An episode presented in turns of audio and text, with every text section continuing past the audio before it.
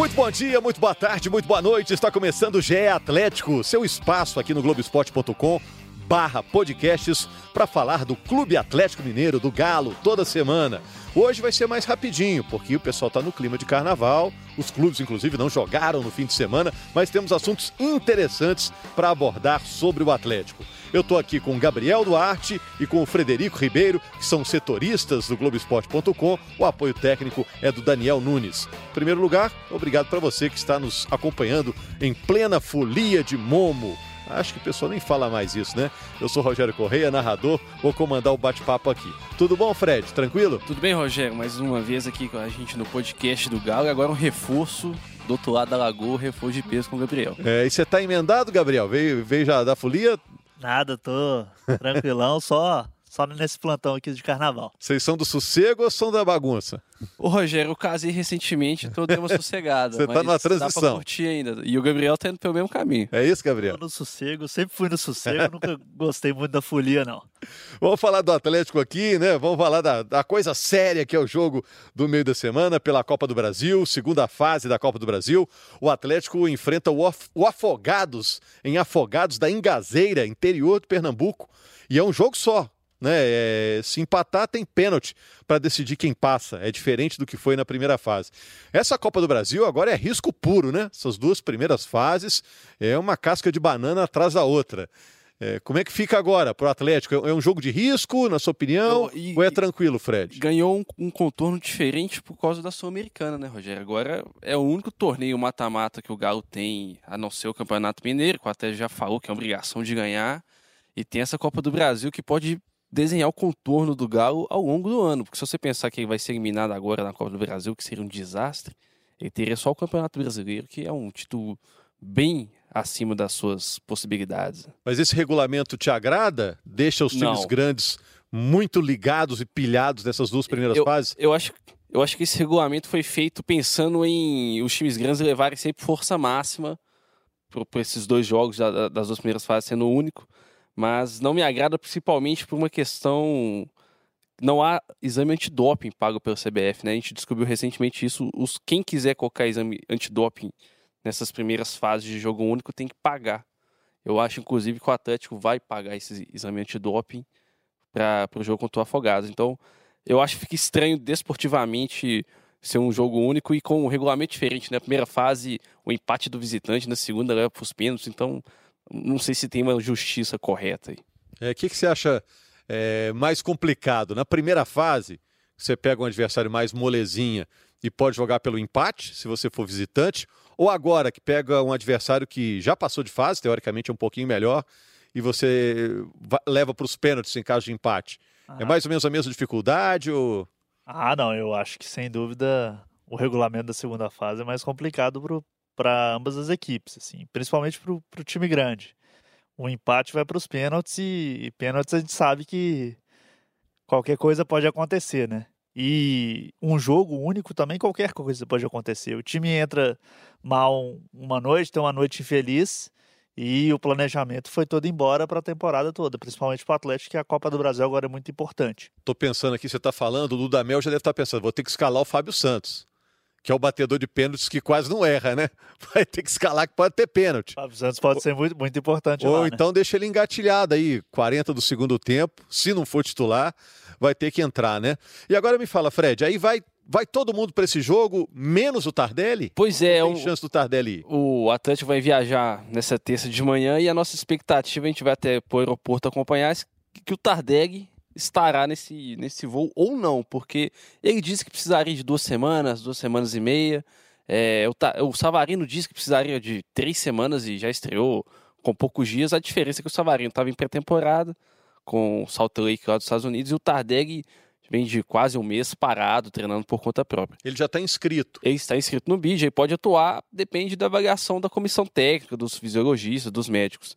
Eu, se eu tivesse que apostar, apostaria que ele pode até viajar, mas que não vai, não vai estrear nesse jogo contra o Afogados. E é importante ressaltar, né, Gabriel, porque ele veio do Grêmio, muita gente deve estar falando, ah, poxa, mas se ele estava no Grêmio, devia estar fazendo a pré-temporada, tá em forma como os jogadores do Grêmio também estão, que estão jogando, né? Mas ele ficou um tempo aí treinando à parte, né? Treinando meio por conta, né? É, ele ficou um, treino, um tempo treinando à parte E isso afeta um pouquinho no condicionamento físico dele, né? Então, assim, e principalmente pensando num jogo que a gente não sabe a real condição do gramado, não sabe a real condição do, do time, a viagem cansativa, talvez seja um pouco arriscado colocar o Tardelli, pensando principalmente no restante da, dos próximos dias, né? Que tem um clássico aí pela frente. Talvez o Tardelli seja muito importante nesse momento para o Atlético, num jogo decisivo, que é com o Cruzeiro, um jogo muito importante para o torcedor, para o Atlético. Eu estava conversando com o Roger Cazé, que é repórter nosso, que é a nossa referência de futebol pernambucano, né? Porque ele veio de lá, falou que Afogados é meio longinho, é chão para chegar lá. Pois é, um chãozinho que o Atlético vai ter que percorrer, né? O, tava até vendo uma matéria nossa, são mais de 14 mil quilômetros. Em fevereiro o Atlético está percorrendo. Então, acho com certeza o Dudamel está preocupado com esse desgaste físico dos jogadores aí nessa retinha final de, de fevereiro. E o Afogados é terceiro colocado no Campeonato Pernambucano. E o Pernambucano é um campeonato de tradição, né? Então, a colocação dessa é um time a ser respeitado, né?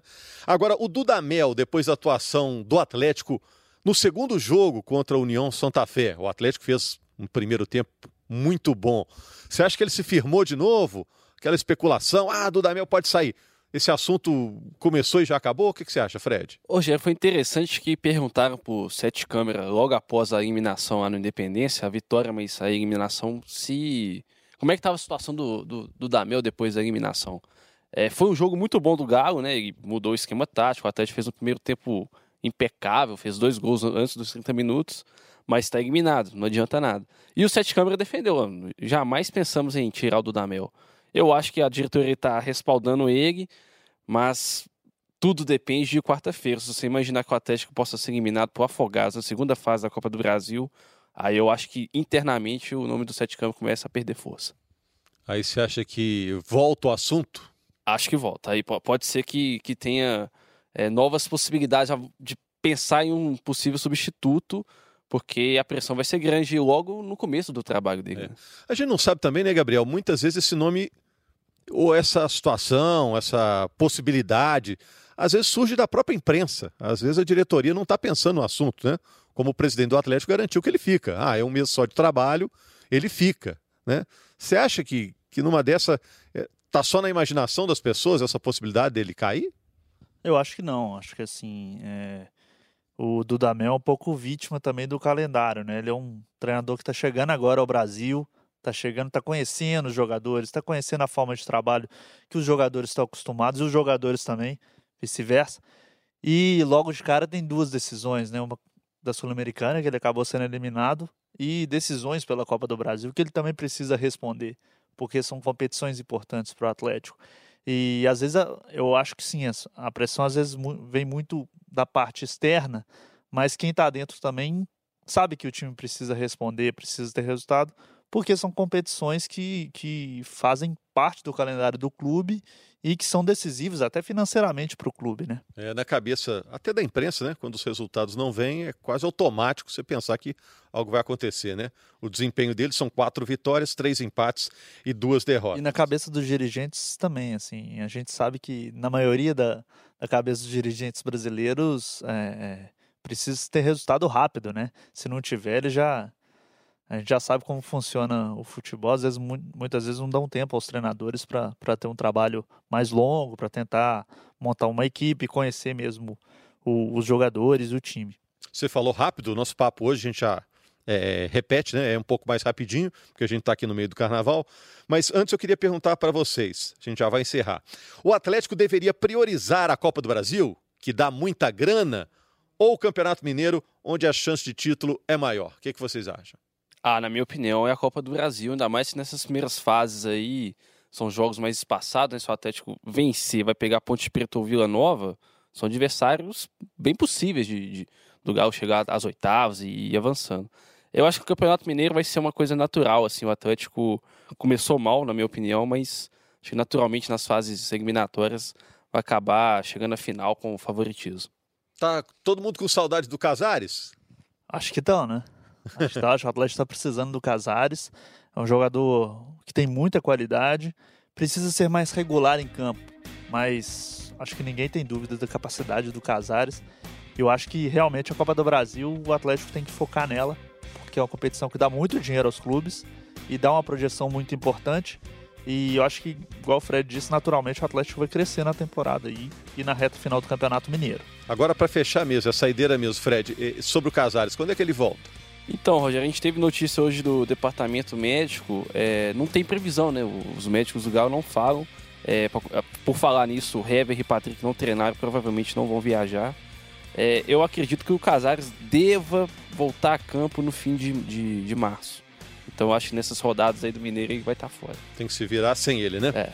Valeu, Fred. Valeu, valeu Gabriel. Valeu, Daniel. Aí tá no nosso apoio. Obrigado principalmente a você que acompanhou. Papo mais rapidinho para não deixar você na mão e mal informado durante o carnaval, né? Na quarta-feira tem jogo e a Globo mostra, hein? Globo Minas, Afogados e Atlético, lá em Afogados da Ingazeira, no interior de Pernambuco. Um jogo só para decidir quem segue em frente na competição. Na segunda-feira que vem, o GE Atlético está de volta.